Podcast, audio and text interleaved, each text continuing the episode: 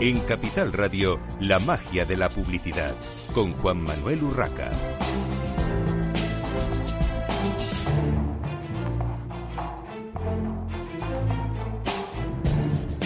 Buenos días, un viernes más a la magia de la publicidad en Capital Radio. Les habla Juan Manuel Urraca. Hoy tenemos con nosotros en el estudio a Antonio Pérez, director de investigación de IMEDIA. Bienvenido, Antonio. Hola, buenos días. Tenemos también con nosotros a Eduardo Madinabeitia, experto en medición y ex eh, Zenith Media. Bienvenido, Eduardo. buenos días. Todavía Zenith Media está dentro de unos días. Bueno, todavía Zenith Media. Eh, bueno, eh, Eduardo ha estado unas cuantas veces en estos micrófonos, en, en el programa La Magia de la Publicidad de Capital Radio. Eh, ha sido director técnico de director de investigación de, de Media y en cualquier caso, como empezaba presentándole, un gran experto en, en medición eh, para, bueno, para este sector, eh, una pieza clave en los últimos años y estoy encantado de tenerle en el estudio. Vamos a empezar hablando, eh, Antonio, Antonio Pérez, director de investigación de IMEDIA, eh, del informe anual de televisión que IMEDIA ofrece eh, a los medios y, a todo el sector, en realidad, a, los anunciantes también, evidentemente. para empezar, cuéntanos un poco, brevemente, ¿Cómo hacéis el estudio? ¿Cómo, ¿Cómo, se prepara este estudio? Bueno, a ver, lo que hacemos es recoger toda la información que nos proporcionan las fuentes de, de investigación eh, sobre todo aquí lo que trabajamos es mucho con todos los datos de Cantar Media y con esos datos son con los que hacemos el, análisis de, la información. Bueno, y cuéntanos cómo están los datos de audiencia de los canales, eh, de los canales convencionales y de los temáticos. Vamos desgranando un poco cómo está la audiencia de los canales convencionales. Bueno, a ver, lo que estamos asistiendo en los últimos años es a una audiencia bastante fragmentada, ¿no? con dos eh, cadenas líderes que son Telecinco. Telecinco, de hecho, ha sido el año pasado la cadena la cadena líder y es un poco la que está empujando a, a Mediaset a ese también liderazgo de, de cuota de mercado. Y luego está Antena 3 también, que es, el, digamos, líder. Y luego tendríamos otro segundo nivel que estaría la sexta y cuatro y luego ya hay un, un montón de, de cadenas que están en torno a un 3%. Y en cuanto a, digamos, la parte de temáticos, lo que sería lo, no, convencional, por llamarlo de alguna manera, a ver, de, eh, televisión. Aquí podemos hacer varias, varias diferenciaciones, ¿no? Tenemos un una parte que es la temática en abierto, Luego tendríamos la temática de, de, pago y luego tendríamos todo lo que hablaríamos sobre OTTs y todo este tipo de cosas. Lo que es cierto es que actualmente las fuentes de medición no controlan todo este último este último tipo de, de emisiones y lo único que tenemos aquí son estimaciones de, estudios más ad hoc de lo que hacemos. Bueno, eh, en cuanto a consumo de televisión en estos momentos, los datos que arroja el estudio por rangos de edad, ¿qué datos nos puedes Sí, eh, a ver, eh, en cuanto a los adultos, eh, digamos que todavía la televisión es el gran el gran evento en el que consumimos mucho tiempo, ¿no? Estamos hablando de en torno a cuatro horas, 239 minutos. Ahí sí que las amas de casa son las que tienen un peso importante porque están en torno a, a las cuatro horas y media, en torno a 275 minutos. El principal, no, diría problema, pero digamos el principal eh, target que está consumiendo menos, pero que aún así consume mucho porque está consumiendo en torno a dos horas al día, sería el target de 18 a 34 años, los jóvenes Luego los de 35 a 64 pues están en un, en, una, en un entorno medio pues un poco igual que, que, la media de poblacional y ya sí que los adultos son los, los adultos de más de 65 son los que están consumiendo en torno a 6 horas, ¿no? Que es una gran una gran cantidad de tiempo. Y en cuanto a consumo y datos eh, por cadenas, ¿qué, datos nos puedes ofrecer? Bueno, te decía antes, ¿no? Eh, Telecinco es la cadena líder. Eh, está en torno a un 15%. 15%. luego le sigue Antena 3, luego le sigue la 1. Luego tendríamos dos, un nivel más bajo que está en torno a un 6, un 7% de 4 y la sexta. Y luego ya tenemos muchas cadenas que están en torno a un 2, un 3%. En general la concentración sigue siendo casi casi absoluta y, permanente en el tiempo, ¿no? Sí, en torno al 85% de la cuota es de Mediaset y de, y de Antena 3, sí. sigue habiendo una concentración. En dos cadenas, digamos, dos, dos grupos, grupos, en este caso se está concentrando muchísimo. Y la evolución de la 1, porque hubo un momento que se decía que eh, la 1 caía eh, mucho en, en audiencia, eh, pero al final se ha mantenido, parece. Sí, se mantiene. Al final eh, la 1 tiene programas emblemáticos, pues Masterchef, ese tipo de programas que le hacen eh, mantener los niveles de audiencia. Bueno, y hablando de, de, esto precisamente, de los contenidos, de esos programas, ¿qué tipo de programas, según los datos que, que arroja el estudio, qué pues, ¿qué se consume más? Claro, a ver, este año es un año especial, porque es un año de muy político, ¿no? Eh, entonces, este año los debates, tanto el de abril como el de, el de noviembre, pues han tenido un, peso especial y, de hecho, están entre los 10 programas más vistos de, de, la televisión en este año, ¿no? Luego, lo que estamos asistiendo y lo que estamos viendo con el, con el tiempo es que digamos que la televisión en, en, lineal lo que se está consumiendo sobre todo son programas en directos.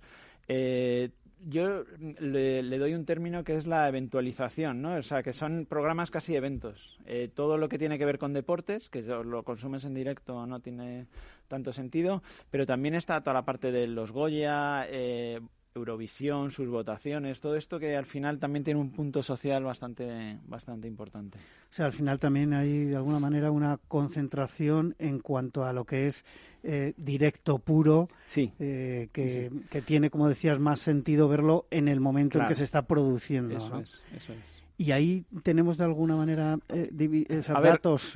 sí, la clave aquí es el deporte porque en el deporte es donde, donde es, eh, pues dentro de los 10 programas yo creo que los hay 8 que son de, hablando, hablan de fútbol, ¿no? Y luego pues están estos, este tipo de programas, ¿no? Que te digo, de los Goya, de Eurovisión, este tipo de, programas. Bueno, eh, el fútbol siempre se ha dicho que es uno de los grandes atractivos de, de la cadena que consiga pues la liga, eh, bueno, todo lo que son las copas europeas, eh, competiciones europeas, etcétera, etcétera. Eh, sigue siendo digamos un, un arma arrojadiza eh, contra la competencia sigue teniendo ese ese tirón por supuesto fíjate que te lo estaba comentando no de los 10 programas más importantes ocho son ocho es fútbol no entonces al final el, el, fútbol moviliza. Las audiencias digamos que también otra, otra de las cosas que nosotros eh, últimamente hablamos más es de casi de consumo de contenidos más que casi consumo de cadenas o plataformas, ¿no? Porque al final la audiencia se va a mover en función de, ese contenido, ¿no? Y el fútbol, desde luego, es un contenido que mueve muchísimo. sí, si la gente quiere ver el fútbol, le va a dar igual, le va a dar igual que esté donde, esté, está. De hecho, eh, ahí... Eh, bueno, hay, hay en otros países, pues Facebook y que está empujando ya por, por derechos, ¿no? Sí, para transmitirlo en directo, igual que. La verdad es que con el streaming eh, y con bueno lo que lo que viene con todo esto del 5G, en fin, la tecnología que va a ayudar a que en otras plataformas que no sea la televisión tradicional o incluso Smart TV eh, se pueda ver eh, casi en cualquier dispositivo a través de mm, bueno pues cualquier plataforma digamos una red social por ejemplo cualquier tipo de contenido yo creo que va a facilitar esa esa puja mm, sí, por algo más allá de las cadenas tradicionales ahí es una cuestión de dinero ¿no? y de intereses de, de conseguir el, niveles de audiencia ¿no? Mientras la publicidad siga apoyando este tipo de contenidos, evidentemente será, será rentable. Eh, me gustaría hacer un inciso en el tema realities, porque bueno, hemos asistido hace creo que menos de un mes a una polémica por eh, bueno por temas eh, digamos sociales casi bueno sin casi delictivos incluso que afectaban a un, a un reality.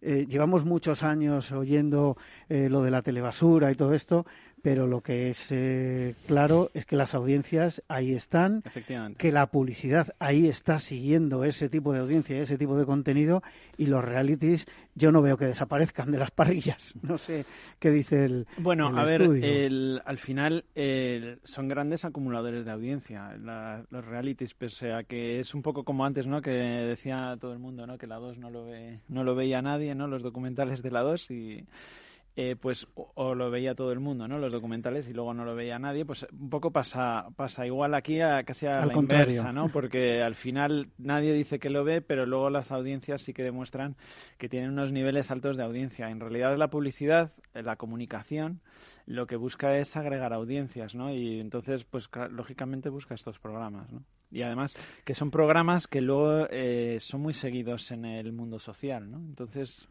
tiene todo tiene todo el sentido, ¿no? Mm, centrándonos ahora un poquito en lo que es la parte de televisión de pago, que ha tenido un desarrollo bastante importante en los dos últimos años, digamos, en nuestro país, eh, ¿cómo está descendido el uso de la televisión de pago en España? Bueno, actualmente tenemos una penetración de en torno al 50% de los hogares tienen eh, acceso a alguna plataforma de televisión de pago. Cuando hablamos de televisión de pago, hablamos tanto de las que serían televisiones de pago más tradicionales, tipo IPTV, que sería pues Movistar, el que es el, un poco el líder en este tipo de, televisiones, y luego estaría Orange y Vodafone. Y luego tenemos todo, toda la emergencia de plataformas de pago de, Netflix, HBO eh, y todo este tipo de plataformas. Y las que vienen, ¿eh? que vienen unas cuantas más. Cuando dices 50% de acceso a estas plataformas, eh, significa que hay un 50% de la población que está pagando por por, acceder por, alguna de ellas. ¿eh? sí, por lo menos por alguna de ellas. Alguna de ellas. Entiendo que, no todas o no todas a la vez. No es lo mismo el pago en Movistar que el pago en Netflix o en, o en HBO, que es mucho más pequeño.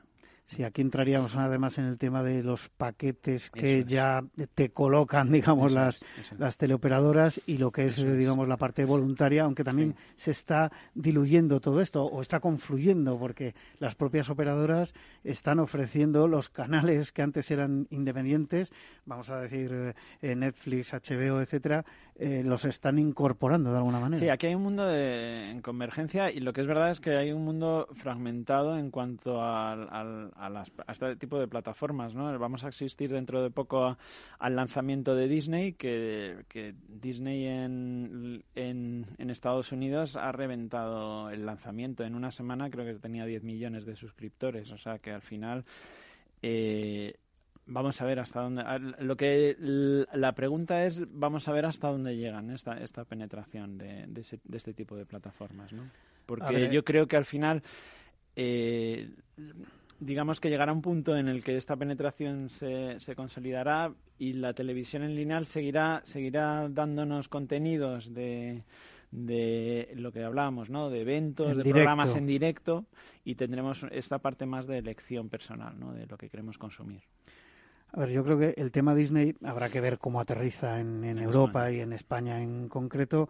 Es verdad que en Estados Unidos tenía ya una trayectoria o un digamos un campo abonado porque tenía una potencia enorme en la televisión por cable eh, que los eh, norteamericanos estaban ya acostumbrados desde hace 50 años a, consumirlo y, pagarlo eh, de una forma pues habitual no entonces yo creo que eso cambia un poco el panorama con respecto a Europa pero bueno en cualquier caso habrá que ver cómo llega a España.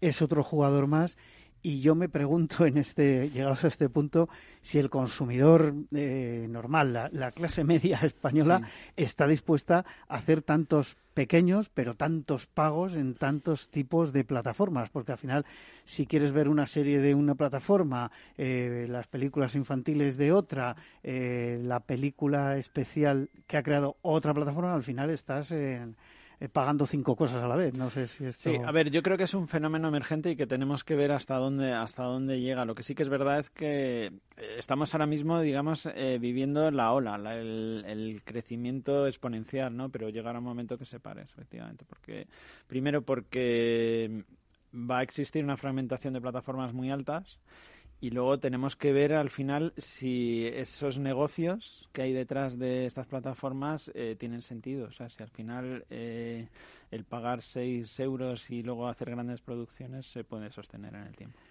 Hombre, los señores de Netflix, por ejemplo, dicen que el, que el modelo de negocio sí que les da, pero no sé, Eduardo, querías comentar sí, algo. Yo quería comentar una cosa, que a lo mejor cuando acabemos pagando siete o ocho plataformas nos damos cuenta del valor de la publicidad y de lo que nos está ofreciendo gratis la publicidad durante tantos años, ¿no? Que a lo mejor ese es uno, es uno de los bienes de, de que lleguen tantas televisiones de pago. Claro. Sobre todo, eh, eh, yo siempre he comentado eh, el tema del el valor del contenido, ¿no? Eh, yo recuerdo desde pequeñito, bueno, tuve una eh, tía emigrante en Alemania, siempre decía que allí no había los canales porque no tenían eh, publicidad, pero claro, cada alemán pagaba su, su cuota, pagaba por ver televisión, algo que hace 40 años en España parecía una aberración. Sí. Pero, como bien dices, Eduardo, a lo mejor llegamos a darnos cuenta del de valor real de la publicidad para no tener que hacer, eh, digamos, frente cada mes a un montón de pequeñas cuotas, pero que al final suman un, sí. un dinero, ¿no? Así Vamos es. a ver cómo, cómo queda este tema.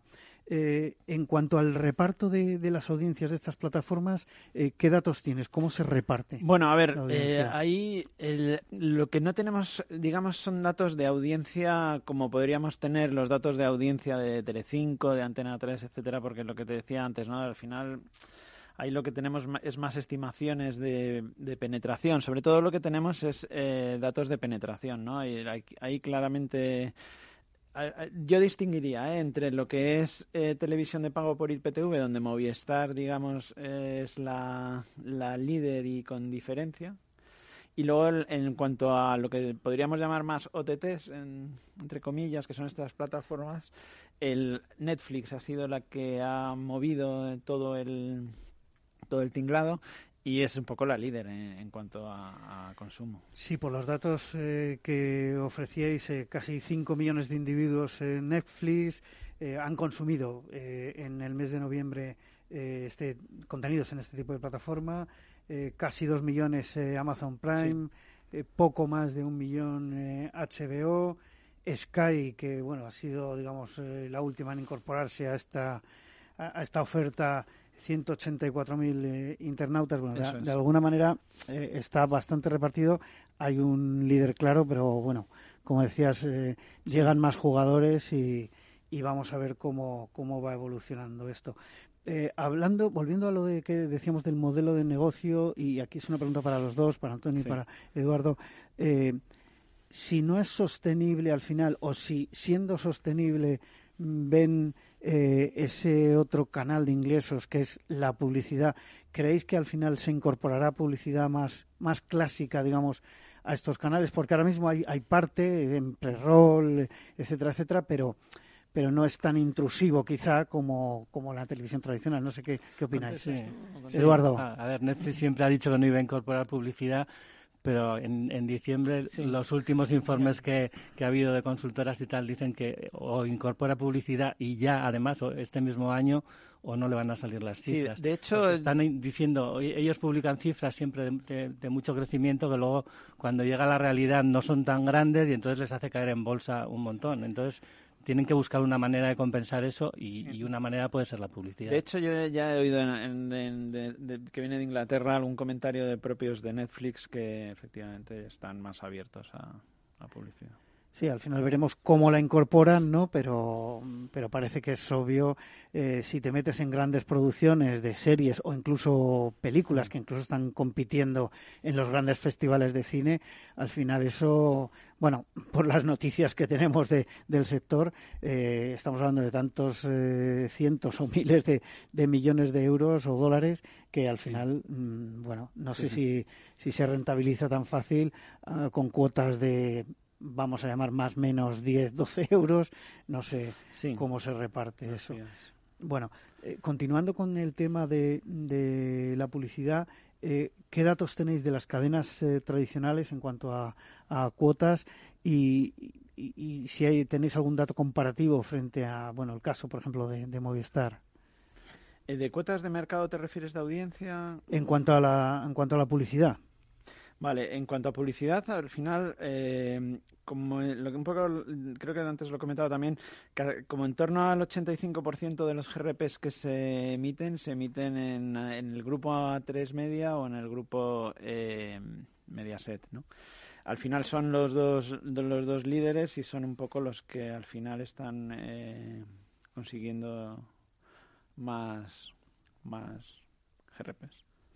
Bueno, y en cuanto a la, digamos, los datos que, recogéis, eh, ¿se habla de alguna manera de eh, la aceptación de la publicidad por parte de los consumidores eh, en, los diferentes tipos de, canales? ¿Hacéis alguna mm. referencia a esto? No, al final, a ver, un poco la aceptación de la publicidad, ahí, ahí, hay más estudios ad hoc, ¿no? Al final, eh, bueno, eh, la publicidad siempre le molesta al consumidor, ¿no? Pero hasta que, lo que decía un poco antes Eduardo, ¿no? Hasta que se pone en valor, ¿no? O sea, al final lo que es verdad es que tenemos acceso a muchos contenidos de los que si no tuviéramos publicidad no podríamos tener acceso.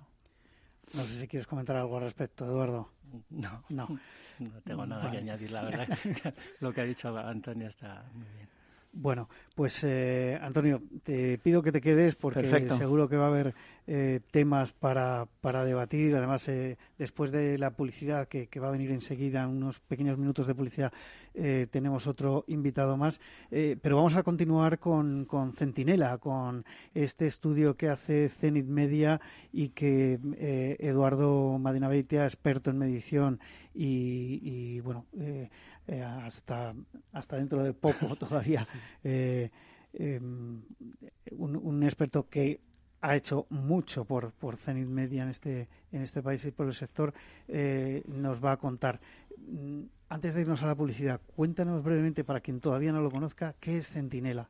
Bueno, Centinela es un panel de, de anunciantes, de directivos de empresas anunciantes, que cada dos meses contesta un breve cuestionario en el que yo les pregunto eh, cuáles son las perspectivas sobre inversión y sobre otra serie de cosas y a partir del mes de septiembre les pregunto también por el futuro, por el año siguiente. ¿no?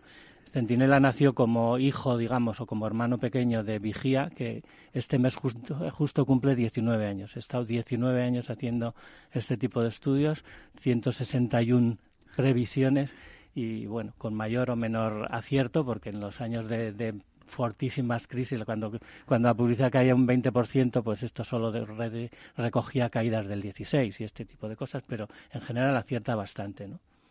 Bueno, siempre es difícil hacer estudios por muchos datos previsiones. Que, tengan las previsiones. Una frase, ¿no? Que el, predecir es difícil, sobre todo hablando del futuro. Sobre todo, hablando de, futuro. efectivamente. Bueno, eh, te voy a lanzar la pregunta, aunque nos vamos a publicidad. Eh, las claves de este estudio, Eduardo. Pero vamos a hacer una pequeña pausa para la publicidad en La Magia de la Publicidad en Capital Radio y enseguida continuamos.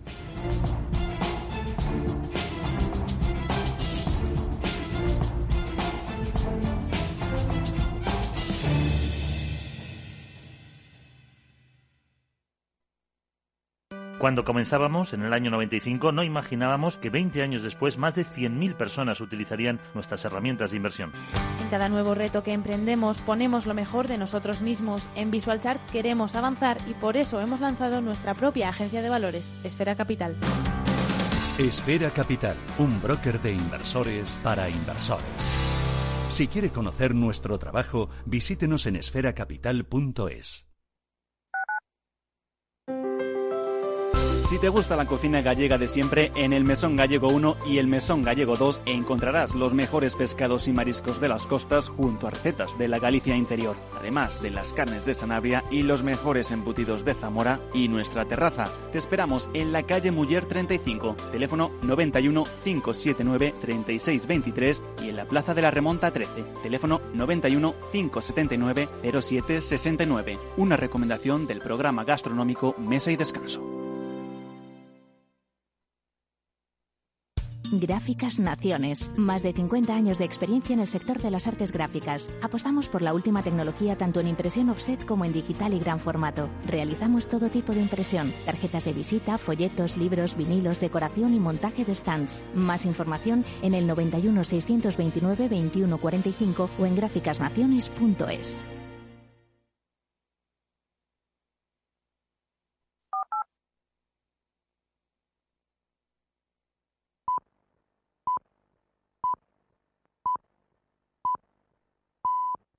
La magia de la publicidad con Juan Manuel Urraca.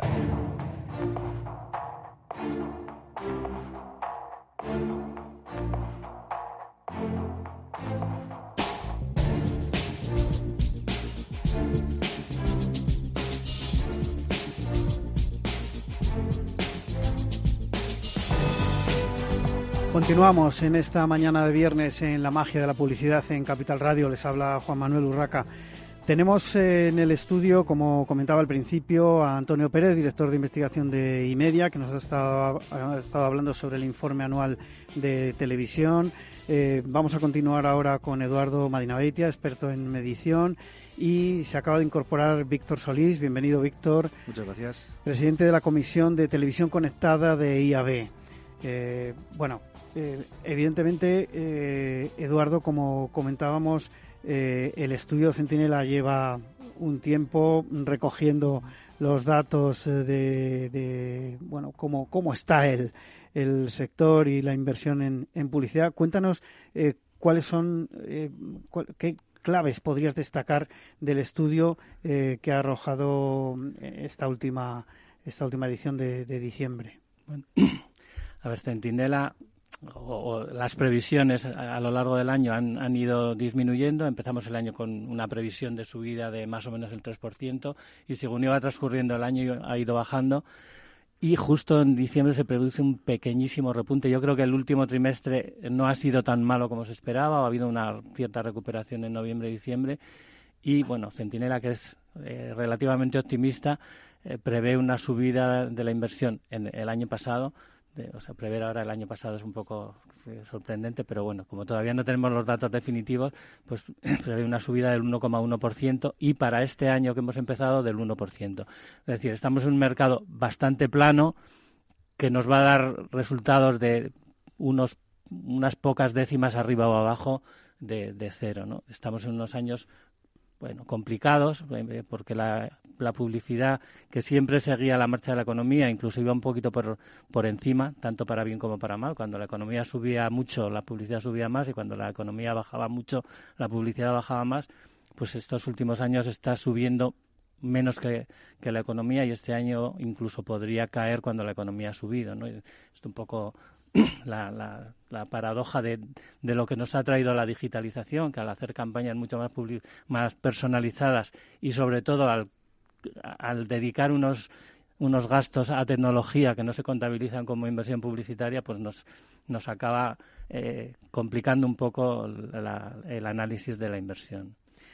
Eh, hablábamos eh, hace un año del Brexit, de la guerra comercial chino eh, americana, todas estas incertidumbres lo veíamos como un problema tremendo para la economía, para, para todo en general, pero especialmente al final en lo que nos ocupa en esta magia de la publicidad, las inversiones publicitarias y el problema que representaba para las empresas y para los directores de marketing el, el planificar esas, esas inversiones.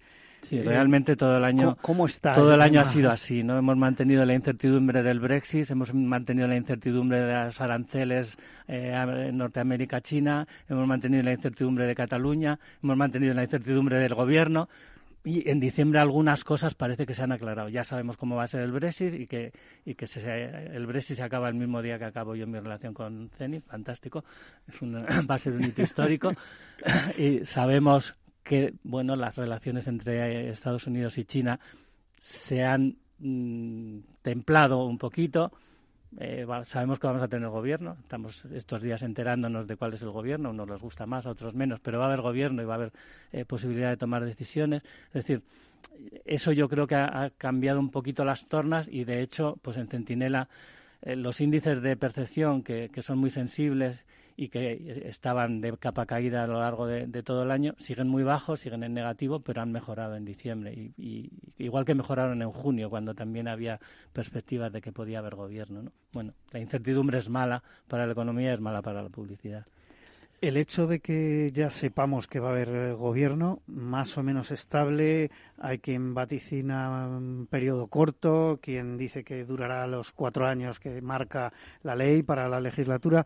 En cualquier caso, eh, ¿permitirá mm, realmente esa tranquilidad a la hora de planificar las inversiones publicitarias? Y, sobre todo una, una pregunta que preparando la, entrevista había visto en alguna entrevista anterior, que en alguna tertulia que habíamos tenido, ¿seguirá siendo el Estado el primer anunciante, que es muy importante para los medios, evidentemente?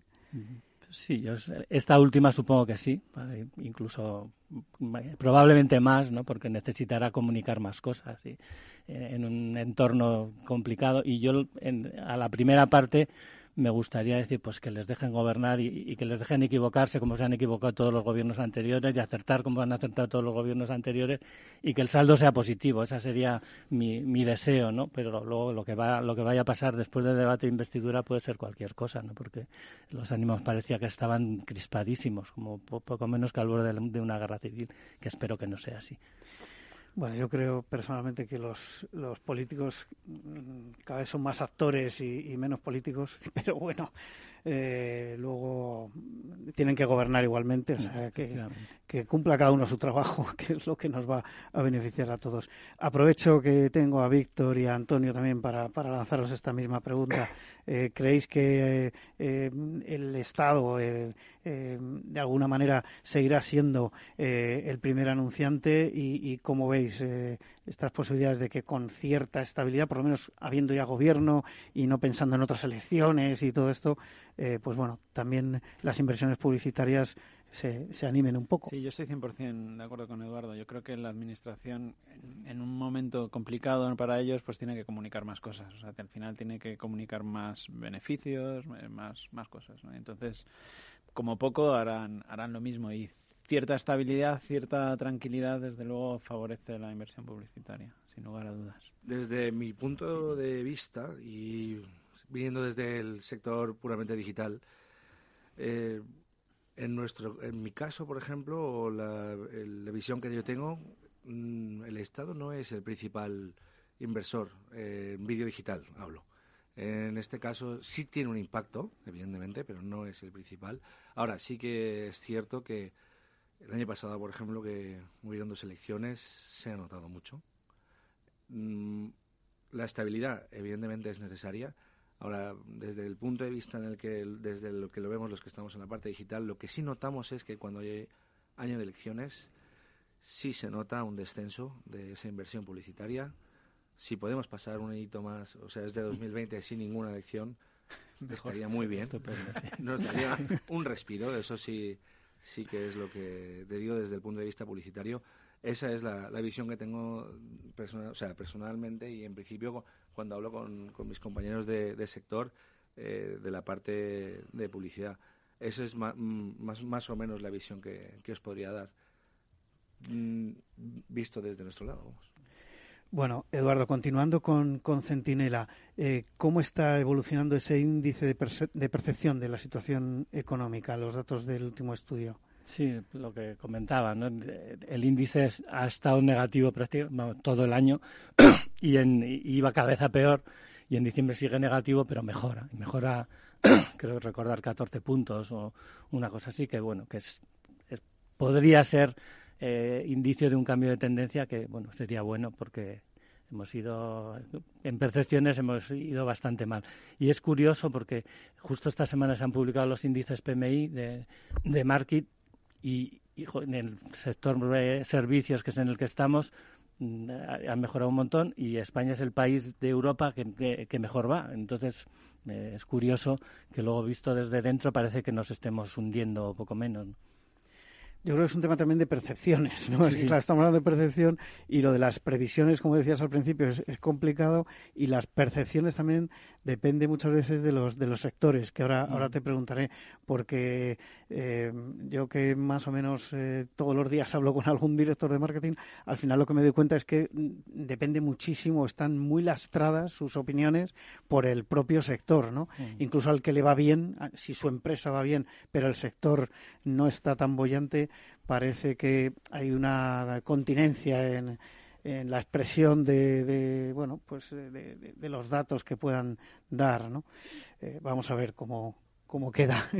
este tema eh, comentabas que la evolución eh, para este año 2020 será prácticamente plana, en principio, eh, Eduardo, en cuanto a, previsión. En, principio, y, con lo que se puede prever a estas alturas del año, que, que bueno, en un mercado tan cortoplacista como el que estamos, mirar a tres meses ya casi es largo plazo, pues todo el año es eh, larguísimo plazo.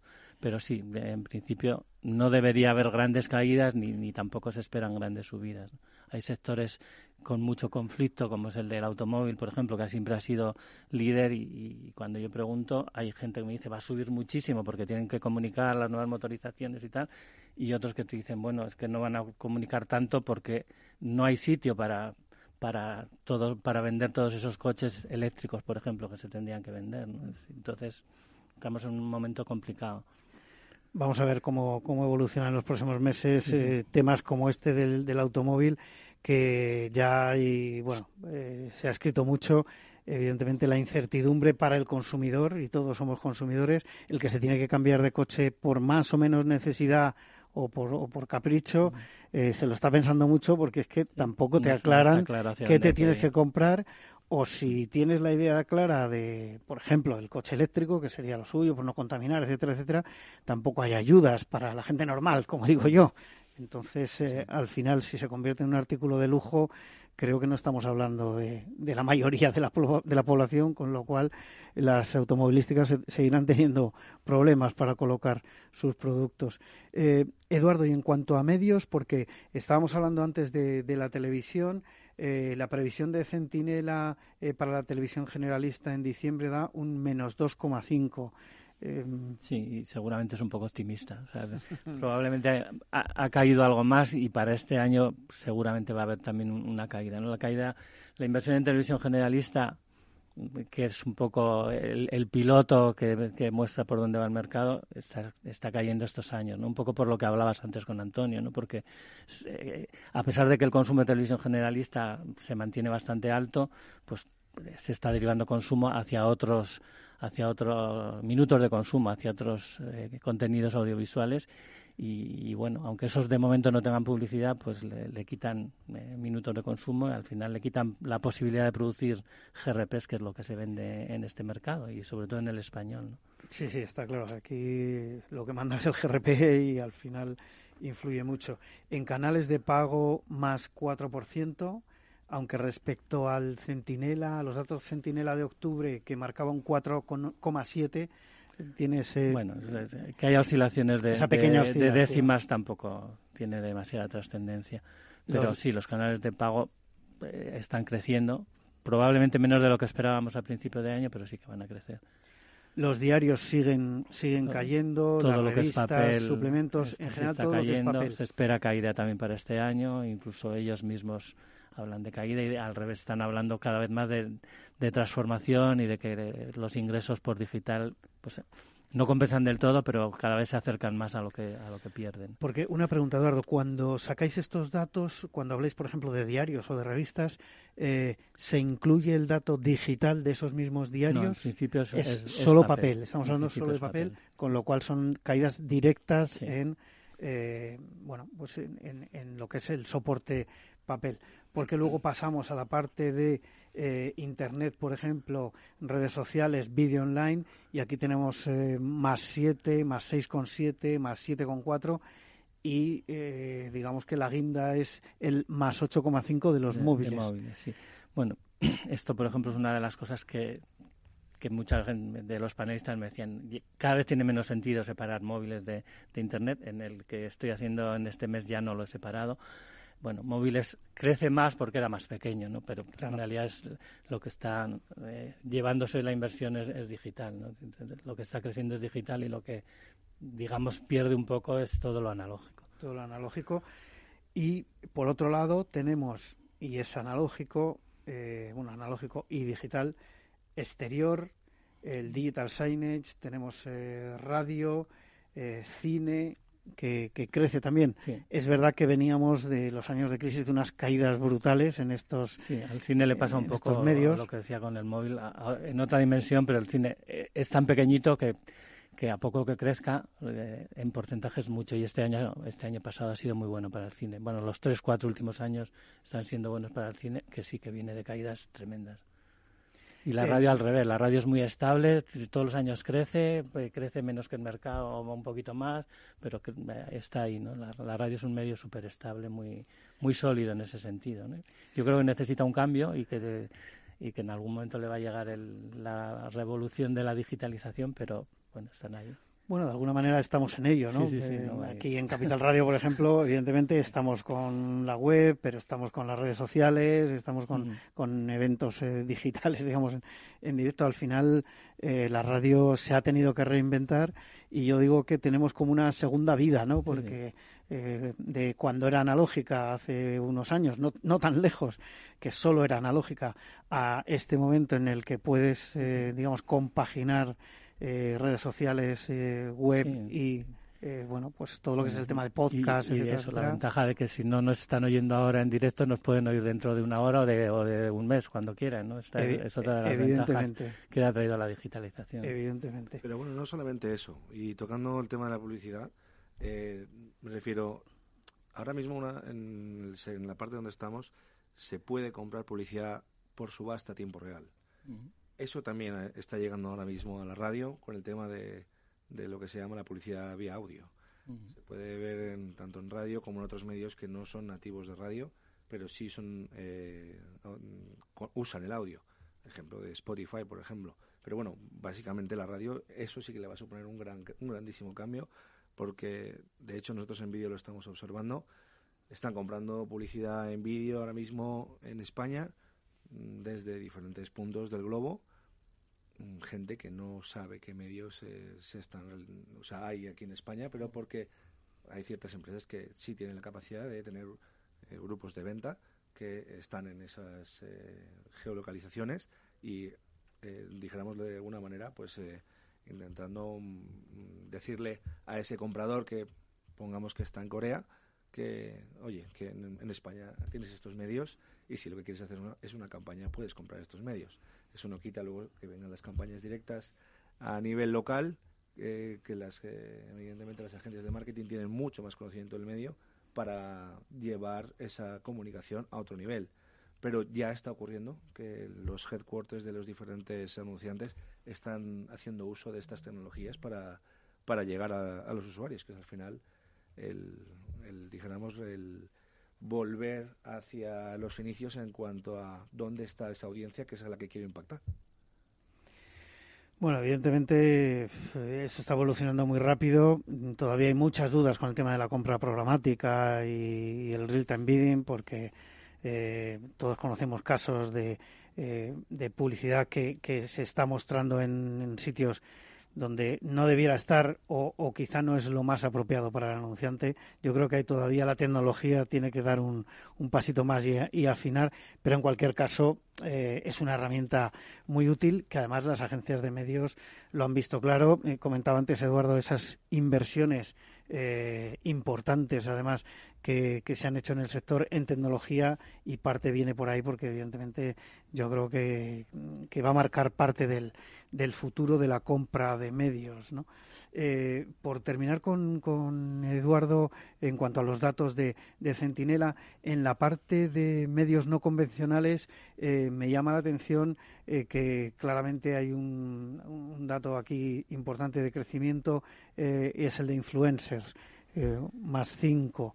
Evidentemente los influencers eh, han llegado para quedarse, eh, también con bueno con movimientos y demás, pero lo que está claro es que se está utilizando como canal de comunicación comercial. Sí, sin Eh, duda, y cada vez más. Yo creo que también, como todos los fenómenos nuevos, entre comillas, porque influenciadores o, o prescriptores ha habido siempre, eh, bueno, está un poco en, en redefinición, ¿no? Y, eh, y estamos hablando cada vez más de microinfluencers, de influencers de, de áreas, de temáticas, y no tanto de los grandes eh, influencers con, lo que, con los que se empezó de 10, 12 millones de, seguidores que, a lo mejor en muchos casos no tienen, no tienen sentido. Por un lado porque serán, son muy caros y al final es matar moscas a, a cañonazos también. Pero sí, es, es un área que, que está creciendo y que va a seguir creciendo. Bueno, luego os lanzo alguna pregunta más a, los tres. Vamos a, empezar con la parte del estudio anual de televisión conectada de, IAB. Eh, Víctor, eh, cuéntanos lo primero cómo es el, estudio, qué, datos, de, dónde obtenéis los, los datos de esta eh, para, digamos crear el estudio. Te comento, el estudio lo ha hecho para nosotros en People eh, un buen estudio. el, que, el que han hecho, se han hecho un, millar de, entrevistas a lo que sería la parte de mm, público, de usuarios, y por otra parte se ha hecho otro que es más específico del sector, se ha preguntado a profesionales. Centrándonos en el de la población, en el de los usuarios, eh, básicamente una, de las preguntas principales justamente era la de qué porcentaje de población tiene una Smart TV, ha costado un poco eh, lanzar esa pregunta para que la gente, eh, algunas personas entendieran qué era lo, de la Smart TV, aunque es un concepto que parece que está bastante eh, estandarizado, pero bueno, bueno básicamente la, la, conclusión que se extrae es que entre un 60 o un 70% de la población tiene una Smart TV. Es decir, que estaríamos hablando de un 35, más bien un 35 de media de población que sigue usando una televisión que no es conectable, que no es conectable a Internet.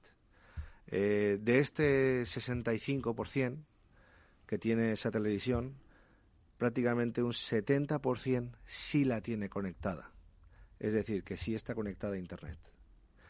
Por así decirlo, están consumiendo ese contenido y mm, se pueden añadir funcionalidades que, a las que son disponibles dentro de lo que sería el entorno de Internet. Es decir, estaría digitalizando ese consumo. ¿Y cuánto tiempo dedican los usuarios a consumir esos contenidos eh, a través de Smart TV? Después de ver los eh, datos del estudio, el estudio eh, extrae, si no recuerdo mal, que era una media de una hora y media o dos horas veinte de media de consumo en la televisión digital creemos y pensamos que la realidad del usuario no ha llegado a, o sea, no, una cosa son los datos declarativos y otra cosa es el real, me refiero. Una cosa es cuando te hacen la pregunta y a lo mejor en el momento no llegas a pensar realmente el tiempo que realmente estás consumiendo. Estimamos, en base a los datos del estudio, es lo que te he dicho, es, es ahora 50, 220, más o menos.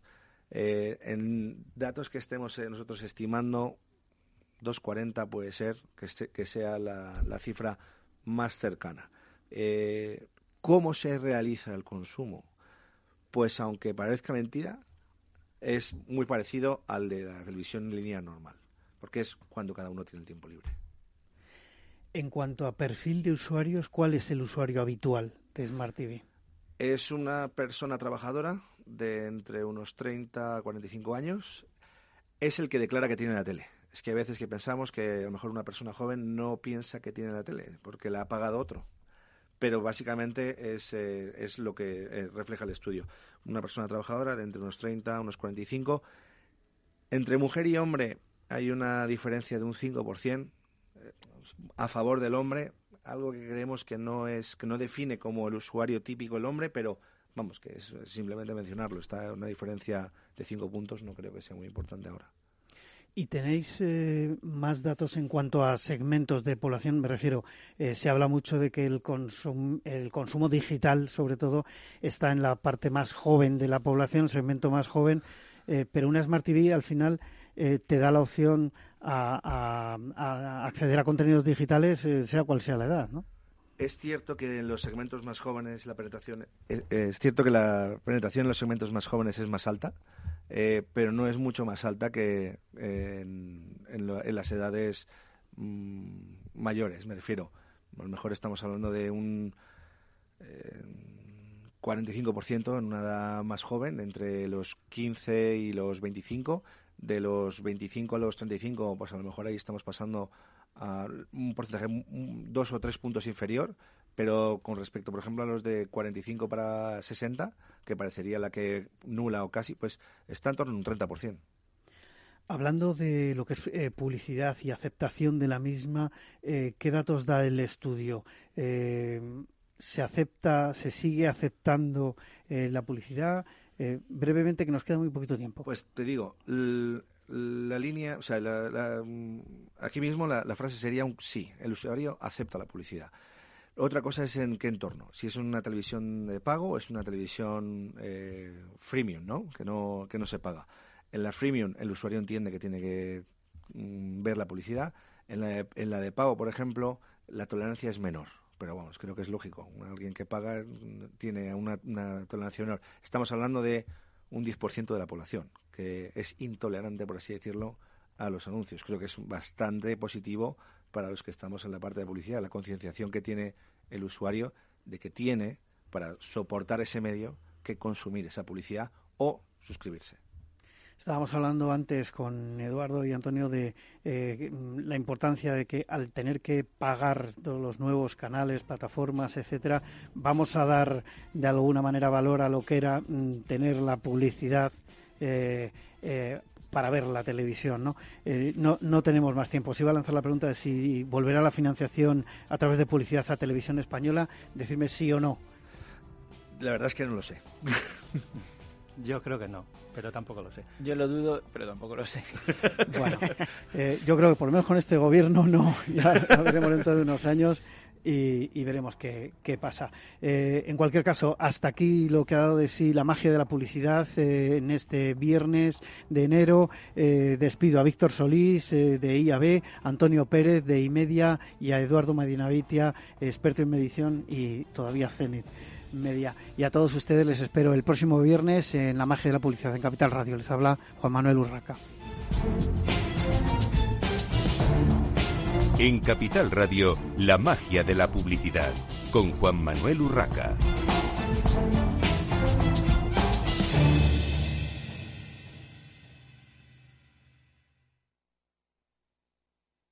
Hola. Pues mira, ha habido momentos en los que me he sentido un cliente de segunda Muchas veces, las entidades de ahorro tradicionales se han guardado bajo la manga los mejores productos financieros para los grandes patrimonios. Y esto, si te digo la verdad, no me parece normal. Por eso, Finambest es revolucionario. Los mejores fondos de inversión a mi alcance y al de todos. Porque te da más rentabilidad por tus ahorros gracias a sus bajas comisiones. Porque no tiene letra pequeña. Porque no se guardan ases en la manga. Lo normal. Entra en finambest.com y descubre que lo normal es extraordinario. Lo normal es Finambest. Ya no estamos en la era de la información, estamos en la era de la gestión de los datos y de la inteligencia artificial. El tratamiento inteligente de estos datos proporciona un valor enorme a las empresas en sus procesos de negocio. En Piper Lab ayudamos a nuestros clientes a tomar decisiones de negocio basadas en datos. Escúchanos todos los lunes a las 10 y media de la mañana en el espacio de Big Data de Capital, la Bolsa y la Vida.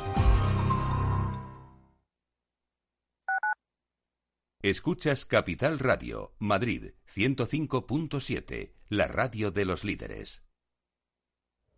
Seguro que no te apetece coger el coche, pero lo que sí te apetece es un buen cocido maragato, cecina y otros muchos productos de Astorga, ¿verdad? Pues ya lo sabes, la auténtica cocina astorgana solo la encontrarás en el Astorgano y sin necesidad de coger el coche. Ven a visitarnos y lo comprobarás. Todos nuestros clientes repiten y seguro que tú también lo harás. Reserva en el 91 579 6261 o en calle Pensamiento 25. El Astorgano, la auténtica experiencia maragata. Si quieres entender mejor todo lo que rodea a nuestro sector alimentario, tienes una cita en La Trilla. Un gran equipo de especialistas te acercará a la actualidad económica y política desde el campo hasta la mesa. Conocerás sus principales innovaciones sin olvidar las producciones más tradicionales. Los sábados de 8 a 9 de la mañana con Juan Quintana, La Trilla de Capital Radio.